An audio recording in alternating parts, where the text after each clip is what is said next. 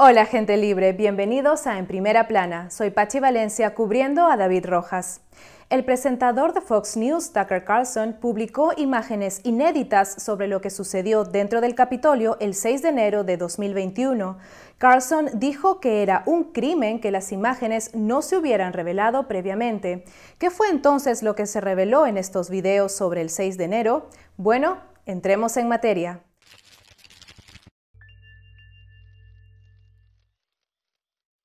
Desde la semana pasada, el presentador venía anunciando en su programa Tucker Carlson Tonight que iba a demostrar que los funcionarios federales y del Congreso mintieron a los estadounidenses. Y es que el mes pasado, el presidente de la Cámara, Kevin McCarthy, confirmó que le proporcionó al presentador de Fox News acceso exclusivo a más de 41 mil horas de imágenes de seguridad del Capitolio del 6 de enero. McCarthy dijo que luego que Carlson terminara de revisarlas, las imágenes se darían a conocer al público, pero no especificó cuándo. En las imágenes transmitidas ayer por la noche en Tucker Carlson Tonight se observa a Jacob Chansley, el llamado QAnon Shaman y el rostro famoso del 6 de enero, siendo escoltado pacíficamente por la policía del Capitolio. Carlson mostró un video de seguridad de Chansley caminando tranquilamente por el Capitolio el 6 de enero de 2021. El presentador de Fox dijo que la policía no solo no trató de detener a Chansley, sino que lo escoltó. Carlson dijo que prácticamente todo el tiempo que Chansley estuvo dentro del Capitolio fue grabado y que los videos muestran que la policía del Capitolio actuó como su guía turística. Carlson dijo que la policía del Capitolio lo lleva a múltiples entradas e incluso intentan abrirle puertas cerradas. Contamos al menos nueve oficiales que están a poca distancia de Jacob Chansley, quien estaba desarmado. Ninguno de ellos siquiera trató de frenarlo. Chansley entendió que la policía del Capitolio era su aliado. El video lo muestra dándoles las gracias en una oración en el Pleno del Senado. Chansley no fue acusado de violencia el 6 de enero, no destrozó el edificio, se paró en la tribuna del Senado de los Estados Unidos y caminó por los pasillos del Capitolio. Sin embargo, recibió una de las penas de prisión más largas entre los más de mil acusados el 6 de enero. Chansley accedió a declararse culpable de obstruir un procedimiento oficial en septiembre de 2021. Dos meses después, el juez federal de distrito, Royce Lambert, lo condenó a 41 meses de prisión. Los fiscales habían pedido una sentencia severa de 51 meses para Chansley porque dijeron que animó a la gente a venir a Washington el 6 de enero para exponer a los llamados traidores del gobierno, para detener el robo y detener la agenda de los políticos corruptos. Pero luego de que el entonces presidente Donald Trump publicara un video el mismo 6 de enero en el que les decía a los manifestantes que fueran pacíficos y abandonaran el Capitolio, Chansley usó un megáfono para pedir a todos que se fueran a casa. En el programa de ayer también se arrojó luz sobre las actividades sospechosas de uno de los personajes más misteriosos de la irrupción en el Capitolio, Ray Epps.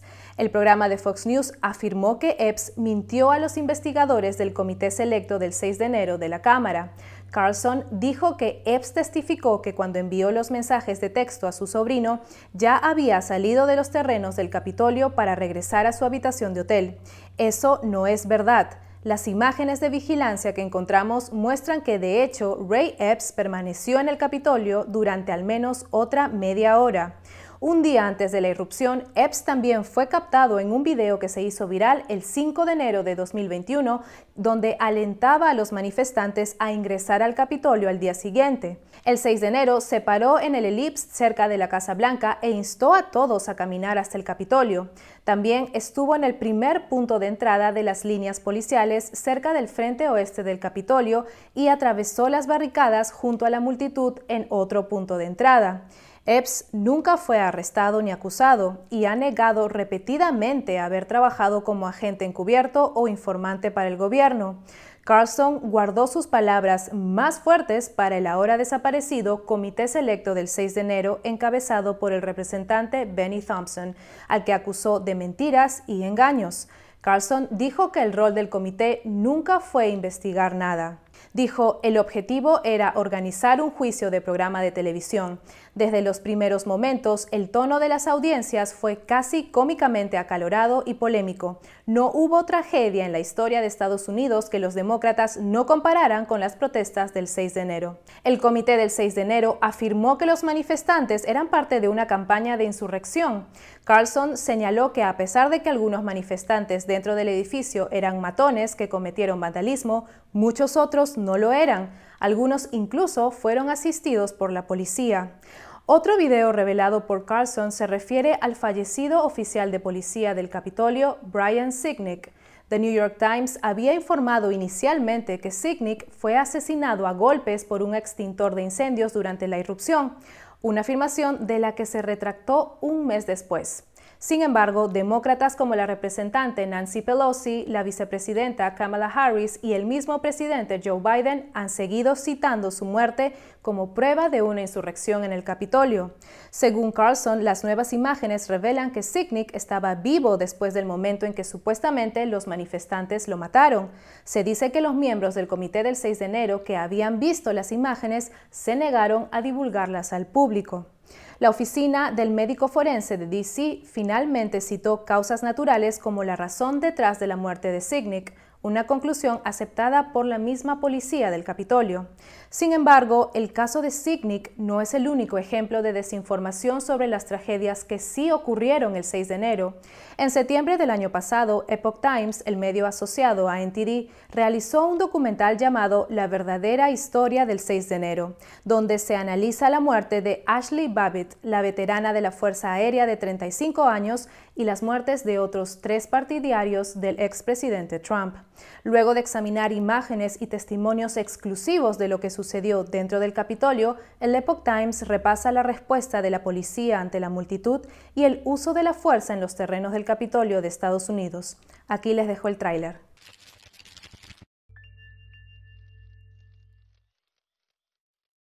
That was a shooting gallery up there. I could hear the tremble in his voice.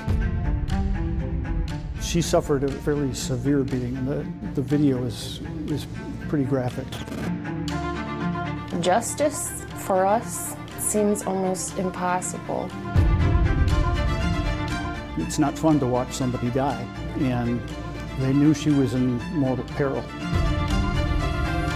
They have not asked the hard questions.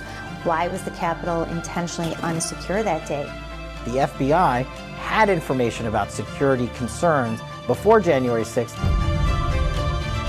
They're out for blood, and they're getting it. They appear to be winning. Were the actions of the Capitol Police out of line? Were there violations in use of force? Now I describe it as an inside job. I'm ready to do whatever God calls me.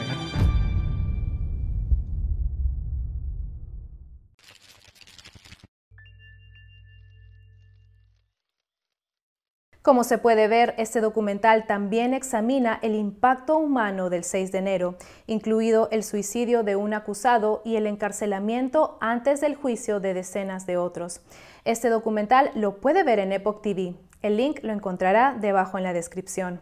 Y por otro lado, la decisión de McCarthy de dar acceso a las imágenes de vigilancia a Fox News ha generado críticas de los legisladores demócratas y de algunas figuras conservadoras. Un puñado de medios de comunicación corporativos han enviado cartas a McCarthy y han exigido también acceso a las imágenes, alegando que existe la preocupación de que Carlson promueva una narrativa sesgada. El líder de la mayoría del Senado, Chuck Schumer, criticó a McCarthy diciendo que estaba exponiendo innecesariamente el complejo del Capitolio a uno de los peores riesgos de seguridad desde el 11 de septiembre al entregar estas imágenes al Carson. Schumer no dio más detalles. En respuesta a las críticas, McCarthy le dijo al New York Times que publicó los videos como una promesa a los republicanos y que el público estadounidense tiene derecho a ver lo que realmente sucedió el 6 de enero. También dijo que los demócratas participaron en una cacería de brujas partidista e inapropiada contra Trump y exfuncionarios de la administración durante el último Congreso. La serie de Carlson sobre lo que sucedió el 6 de enero continuará esta noche con una entrevista al exteniente de policía del Capitolio, Tariq Johnson, basada justamente en reportajes de investigación de The Epoch Times. Los demócratas, liderados por Schumer, aprovecharon hoy el Pleno del Senado para condenar los reportajes de Carlson y pidieron a la corporación Fox News y a su presidente Rupert Murdoch que impida que el presentador publique otro informe sobre los videos del 6 de enero. Luego de este reportaje de Carlson, muchas de las personas acusadas de delitos relacionados con la irrupción del 6 de enero también están solicitando demorar sus juicios para poder revisar las imágenes recién publicadas. Y bueno, este ha sido nuestro episodio de hoy. Muchas gracias por sintonizarnos y si le gusta en primera plana, no olvide darle me gusta, suscribirse y compartir este video con sus amigos y familia, porque todo el mundo merece conocer los hechos. Una vez más, gracias por sintonizarnos y nos vemos mañana. Buenas noches.